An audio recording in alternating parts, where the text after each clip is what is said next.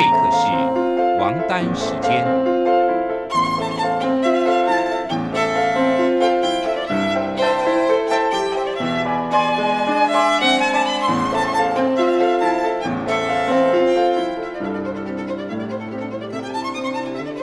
由天安门学生运动领袖王丹主讲。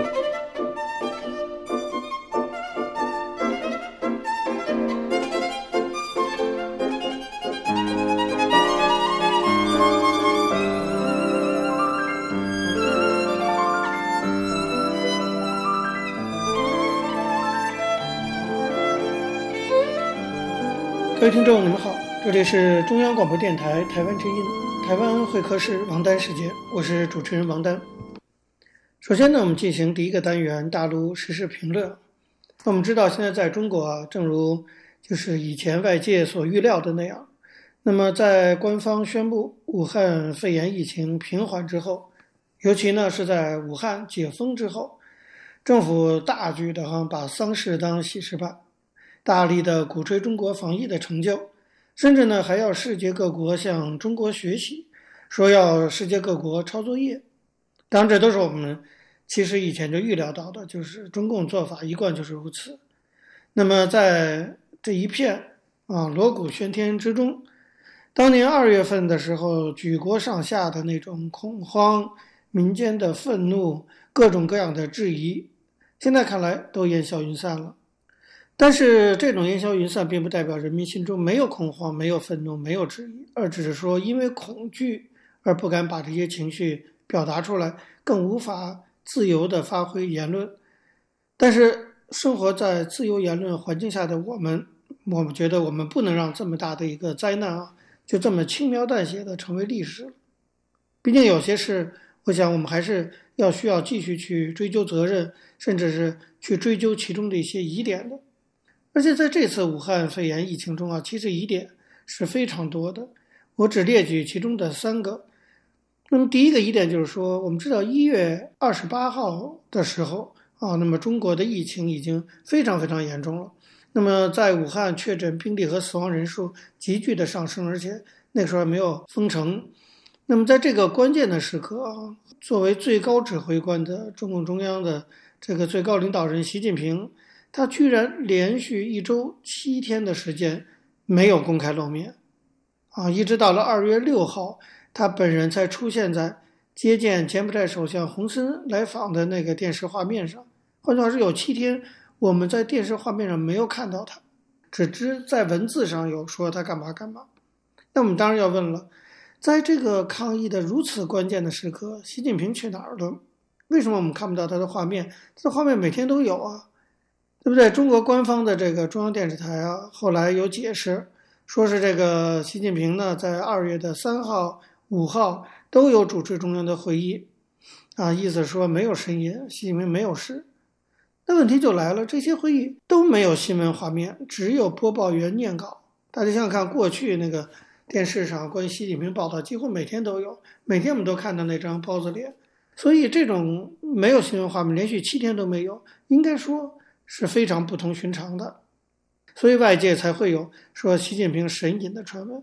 那么这七天到底发生了什么事？我觉得这是我们要提出来的第一个疑点。第二个疑点就关于李文亮医生之死的责任的问题。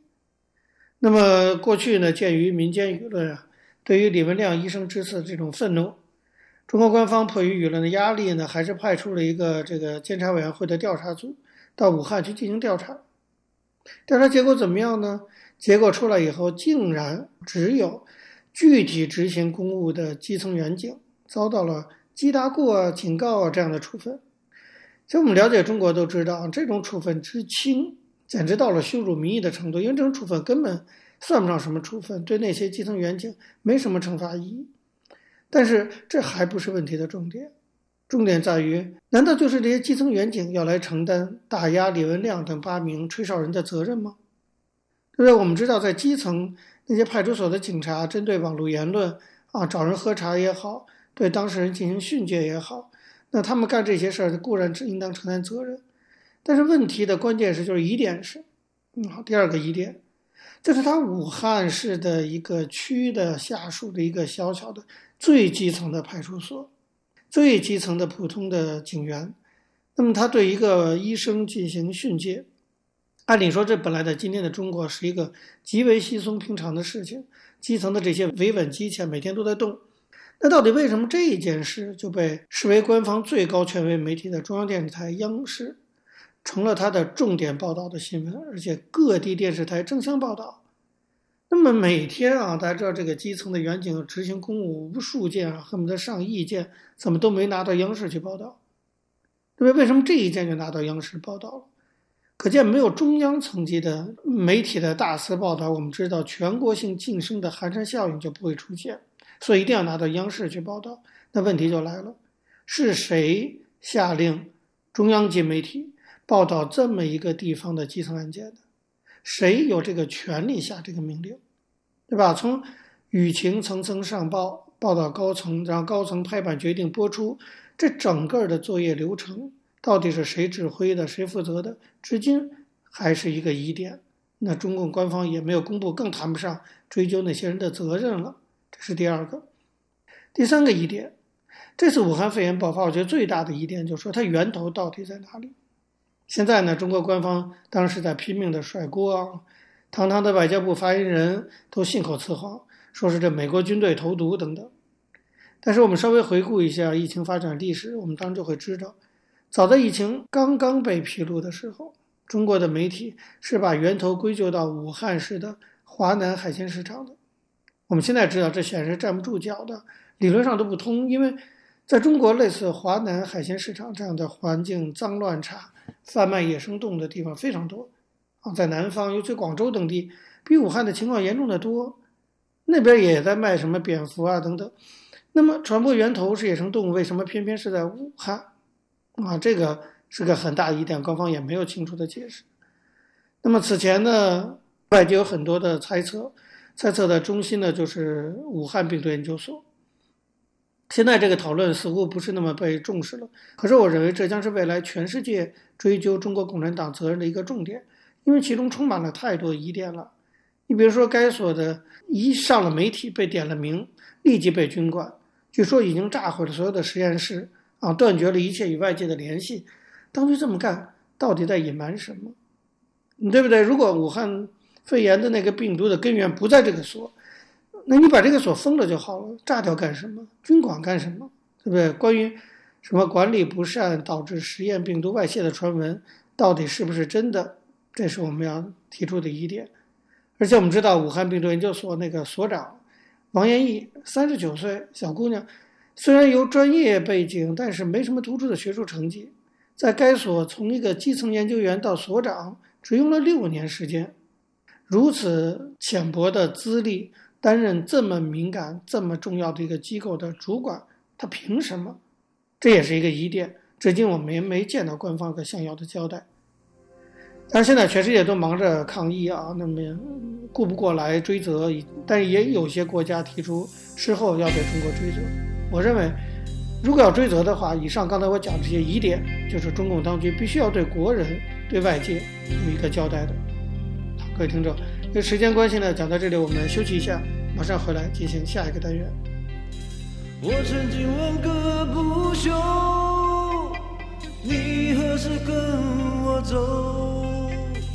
可你却总是笑我一无所有。我要给你我的追求，还有我的自由。可你却总是笑我一无所有。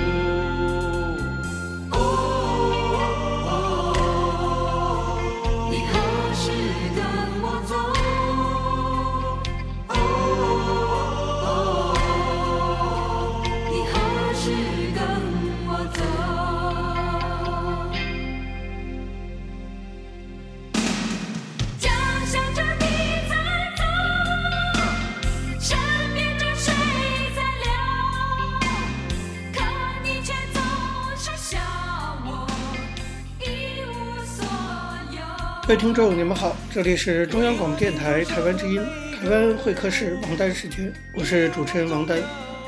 我们接下来进行的是历史回顾专栏，在这个专栏中，我们要根据一些当事人的口述历史，回顾一下中国改革开放四十年来走过的历程。我们依据的是欧阳松等主编的《改革开放口述史》一书。延续上周内容，我们继续介绍啊，关于中国加入世贸组织谈判的大概一个过程。那么我们上回也说过，在加入世贸组织谈判的过程中，有一些老大难的问题，我们列举过，像保险业、资本市场的开放等等。那么还有一个，就是第六个老大难的问题是汽车业。当时中国国内啊，汽车行业非常担心，担心什么呢？担心中国汽车工业加入世贸组织以后会被冲垮。所以谈判主要是三个问题，一个是汽车进口关税降低的水平和时间问题。一开始，美国要求二零零五年进口关税降到百分之二十五，中方不同意，只同意二零零八年降到百分之二十五。最后，双方达成个妥协，那就是二零零六年七月一号降到百分之二十五。第二个就是二零零五年进口配额全部取消，但在三年过渡期内仍可以有进口配额限制，因为配额只有总量的规定，所以中方对三点零升以上的大排量汽车多发配额。反正政府不让用，私人用的骑的少。那么三点零升以下排量的汽车尽量少发配额，这样在加入世贸组织以后，并没有出现汽车进口激增的现象。第三呢，就是外国汽车公司进入中国只能建立合资公司，持股比例不能超过百分之五十。今天来看的话，这最后一条对保证中国汽车工业的安全与发展可以说至关重要。加入世贸组织以后，中国汽车业不仅没有被冲垮，反而蓬勃发展，还带动了汽车零部业产业的大发展，汽车销量一下子变成世界第一。那么这一条自我保护的限制可以说起了很大作用。否则，外国汽车公司到中国建立独资企业，车会卖得又好又便宜，那么中国的汽车厂当然是难以承受。第七个谈起来非常困难的条款就是反倾销条款和特殊保障条款。关于这个问题，美国认为中国当时还不是完全的市场经济，因此只能拿第三国类似的商品价格确定中国的价格成本，由此来判断中国的出口商品是不是存在倾销。那么中方认为这对中国来说是不合理的，美国呢还提出要永久这么做，那么中国当然坚决的反对。最后双方妥协的结果是确立了一个十五年的过渡期，过期就终止。特殊保障条款也是这样。双方确定过渡期为十二年，过期就终止。美国提出的特殊保障条款是指，当美国受到中国某项商品激增的冲击而致使市场扰乱的时候，可以对中国出口采取限制措施。但是，这种扰乱的定义和措施的使用在条款中是有严格规定的。现在看来，这两条对中国整体出口影响其实并不大。每年呢，受到反倾销措施影响的商品，在中国总出口金额中所占的比重非常小。外国对中国使用特殊保障条款那就更少了。当时对某项商品可能会有一定程度甚至重要的影响，但中方可通过积极因素反倾销和采取同样的保障条款来应对外国产品，使其影响降低到最低程度。总之，只要运用好世贸组织的规则，中方的应对方法还是有的。第八个呢，就是外贸经营权。在这方面，中方承诺中国加入世贸组织三年以后，实行外贸经营权自动登记，这当然也是中国改革的需要。但是，美国提出要求允许外国人在中国无商业存在，即不需要在中国设立公司的情况下，就能进行对外贸易。中方当然不能答应。中方说，中国人自己还没享受这种权利，怎么会给外国人呢？那么，当然这一条对中方来说非常的需要坚持，否则的话，他们担心的是外国的热钱会通过这个渠道源源不断地流进来。所以，中国跟美国的这种谈判，具体谈判的核心内容，基本上就围绕这八个方面。当然，还有什么进口电影等等问题。中方跟美国人谈判可以说是不分白天黑夜，没个准点。美国人随时来，中方随时谈，一共谈了六天六夜。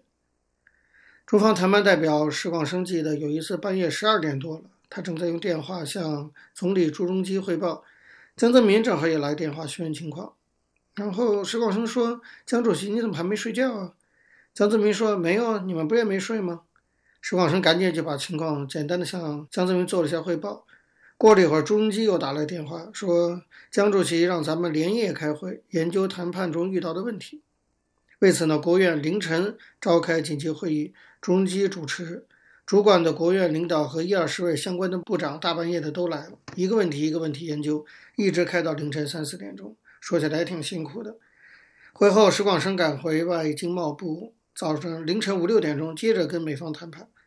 当时的谈判实际上就是连轴转。那时候像石广生这样的部级干部，六十岁，另外一个谈判代表龙永图比他小几岁，所以还行，年纪不是太大，都还能撑得住。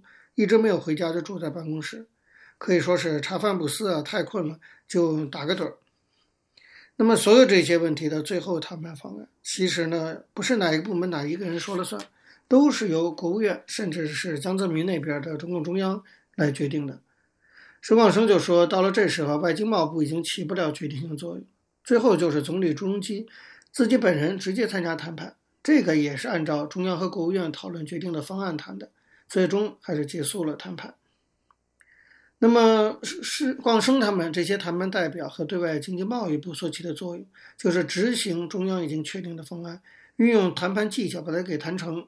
这当然也很难，难在哪儿呢？就是说，你得坚持原则，守住底线。”该说硬话的时候要敢说硬话，但又不能把人家谈跑了。人家要跑了，你也没法谈了。所以，虽然中央的方针还是要争取谈成的，但这种分寸要怎么去把握，这就得靠谈判人员临场的判断了。这是经对外经贸易部最伤脑筋的事情。当时呢，在谈判过程中，能多争取一点就多争取一点，这也是石广生他们这些谈判代表的职责。所以，十一月十五号，石广生和美国贸易代表巴尔舍夫斯基在北京算是终于签署了中美关于中国加入世界贸易组织的双边协议，结束了最难最难的老大难问题——中美双边谈判。在经历了这么一番很费劲的，可以说峰回路转的中美谈判之后，当时外界普遍认为说，中国可能在一九九九年年内就可以加入世贸组织了。但实际上呢，情况并不是这样。中国跟欧盟的谈判的艰难出人意料，问题出在哪儿呢？关键是欧盟啊产生了跟美国攀比的心理。美国当然财大气粗，但欧盟觉得他们十五个国家的经济总量比美国还要大呢，你也不能把它当做等闲视之的力量。当时担任欧盟贸易委员的拉米，后来担任过世界贸易组织的总干事，他就是一个非常典型的认为自己的民族优越和具有独立性格的法国人。你知道，大家知道法国人跟美国人一直有情结。拉米就跟石广生他们讲，说打个比方，在一个晚餐会上，你不可能把请美国人吃的菜单同样请我们再吃一遍，我们绝不吃美国人的剩饭。当然，你也不能说欧盟讲的这些要求毫无道理。不过，对于中方来讲啊，在和美国谈判之后，实在没什么可让步的了。所以石广生就跟拉米讲，说你这样说就不现实了。中美达成协议已经很不容易了。但拉米不为所动，还是坚持他那套理论，就是我不吃剩饭。就这样，中方与欧盟的谈判又坚持僵持了好几个月。最后，欧盟代表团谈判代表团到了北京，又跟中方谈了五天。不过，同欧盟代表团的谈判当就在白天进行，晚上不谈。这是欧洲人跟美国人的区别，美国人很有拼劲儿，晚上都要谈。那么怎么办呢？中方反复的琢磨，大的问题肯定不可能让步了。那么就多批准几家他们特别关注的保险公司和银行吧，这对中方来说影响不大，但是呢，对欧盟来说算是得到了面子上的满足。所以最终，中国跟欧盟也到底还是达成了双边谈判，这样整个中国加入世贸组织的路大概就算普通了。各位听众，因为时间关系讲到这里，我们休息一下，马上回来进行下一个单元。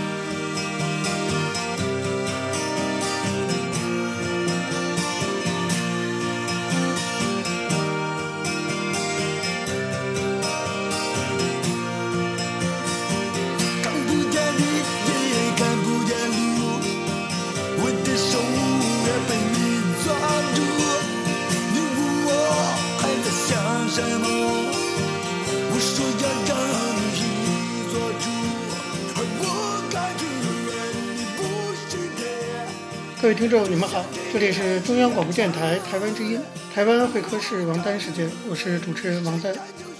在今天的台湾经验专栏中啊，我们要继续向大家介绍，在台湾民主化进程中一项非常重要的民主实践，那就是公投、公民投票。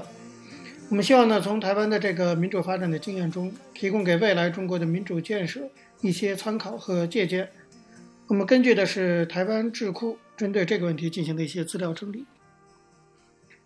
台湾的立法院在两千零三年十一月二十七号通过了公民投票法以后，当时的总统陈水扁于同年的十二月七号宣布，将于二零零四年三月二十日，第十一任总统选举日同日。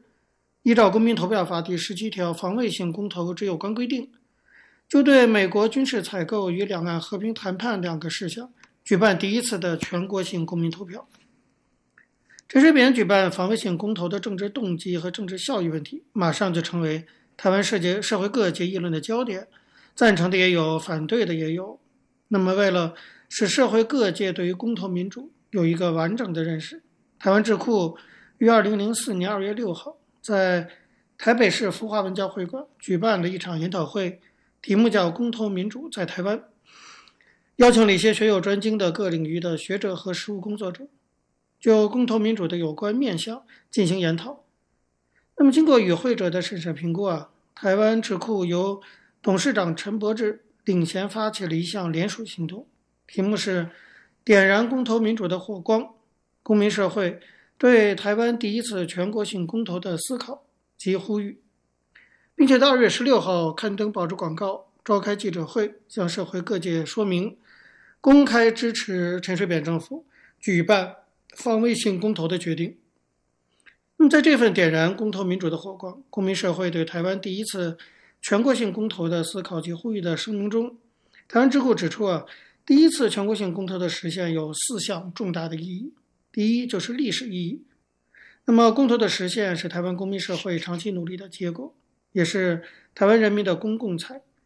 第一次全国公投的成功具有历史性的典范意义，对于公投制度的发展也将有长远影响。第二个就是民主意义，公投的核心价值在于民主参与，让公民得以参与重大公共政策之制定，并在开放的讨论过程中让多元意见充分表达。第三个呢？就是和平意义。对于台湾艰困的国际处境而言，公投是一个以和平方式表达台湾人民集体意志的重要途径。通过公投，可以向世界表达台湾人民追求和平的决心。第四个就是团结意义。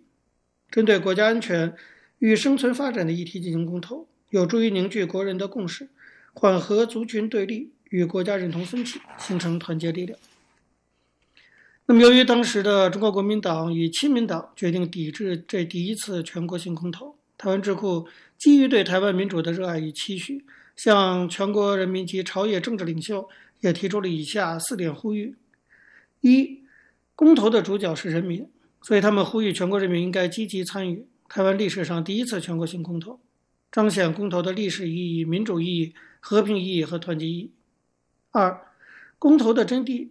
应该超越选战得失，所以他们呼吁各政党都应该克制，不要以选战一时的厉害来操弄或抵制公投，并共同负担起第一次公投成为历史典范的责任。三、公投的实施是政府的义务，所以他们呼吁政府相关部会应该立即做好宣导和资讯公开的工作，让人民能够充分理解公投的意义和议题的内涵，并鼓励人民积极参与。四、公投是台湾人民的自主选择，所以他们呼吁世界各国政府尊重台湾人民的民主决定，同时也呼吁中国理解公投对于促进两岸理性和平对话的积极意义。那么，这个第一次的台湾全国性公投的两项提案，虽然受到绝大多数参与公投投票者，其实已经超过了九成的支持，但是最终呢，还是因为参与投票者以些微差距，没有达到。全国投票权人总数二分之一的法定门槛，也就是八百二十四万八千八百七十三人没有到这个门槛，所以这次公投没有获得通过。那么，尽管第一次公投可以说是失败了，但是社会各界依然肯定第一次全国性公投在台湾公投民主实践上创造的经验价值。那么，在台湾啊，可以说长久以来一直致力于推动公投民主制度的政党就是民进党。这跟民进党的党纲中啊第一条中的一条规定有关。第一条中就规定说，基于国民主权原理，建立主权独立自主的台湾共和国及制定新宪法的主张，应交由台湾全体住民以公民投票方式选择决定。也就是说，以公民投票建立台湾共和国这个立场是民主进步党已成立的就有的立场。那么，在国内统独意识形态对立的政治现实下，公民投票呢就被认为是一种支持台独的主张，所以遭到了中国国民党长期的抗拒。但是也使得因多年来夹杂着统独之争议而备受海内外关注的公投能够卷动政治风潮。台湾有关公民投票的讨论可以说由来已久。政治史上第一次倡议举办全岛性公投投票，是一九四七年廖文毅为解决台湾地位问题，在上海向准备赴台湾考察的美国特使魏特迈所提出的处理台湾问题意见书。这份意见书中主张，台湾的归属问题必须尊重台湾人的意志，应举行公民投票来决定。此后四十年，因为政治情势的关系，公民投票失去了讨论与立法的空间。到现在，公投立法才得以完成，实际上主要出于解严前后至今逐步茁壮的主权运动、宪改运动和环境运动所积累的社会能量。我们一个个来看哈，首先来看主权运动。一九七七年八月，美国国务卿万斯访问中华人民共和国，进行中美建交谈判。此举引起了台湾基督长老教会对于台湾前途的忧虑。台湾基督长老教会。乃发表人权宣言，主张台湾前途应由台湾住民决定，并且呼吁台湾政府采取有效措施，使台湾成为一个新而独立的国家。在台湾基督长老教会的带领下，当年十一月，五项地方公职人员选举由党外候选人零星的跟进。这次选举，党外可以说大获其胜，哈，鼓励着党外组织政团继续向一九七八年增额中央民意代表选举努力。台湾党外人士助选团在黄新界的领导下成立。一九七八年十二月六号，美国宣布与台湾断交。当时的总统蒋经国发布紧急处分令，延期举行立法院增额立法委员大选。二十五号，党外召开党外人士国事会议，发表党外人士国事会议声明。声明中说：“我们反对任何强权支配其他国家人民的命运。我们坚决主张台湾的命运应由一千七百万人民来决定。”自此呢，住民自觉乃成为党外关于台湾前途的共同主张。一九八六年九月二十八号，民主进步党正式成立，继承党外的理念，正式开始了住民自觉的主张以及推动的活动。好，各位听众，由于节目时间的关系，今天的台湾会客室王丹时间到这边结束了，非常感谢您的收听。如果各位听众对我们的节目有任何的指教，可以写信到台湾台北市北安路五十五号王丹收。或者发电邮件信箱到八九六四艾特 @rti.org.tw 给我，我是王丹，下次同一时间再见。没有烟抽的日子，没有烟抽的日子，我总不在你身旁，而我的心里一直以你为我的唯一的唯一。一份。希望天黑了，路无法延续到黎明。我的思念一条条铺在那个灰色小镇的街头，你们似乎不太习惯没有蓝色的鸽子飞翔。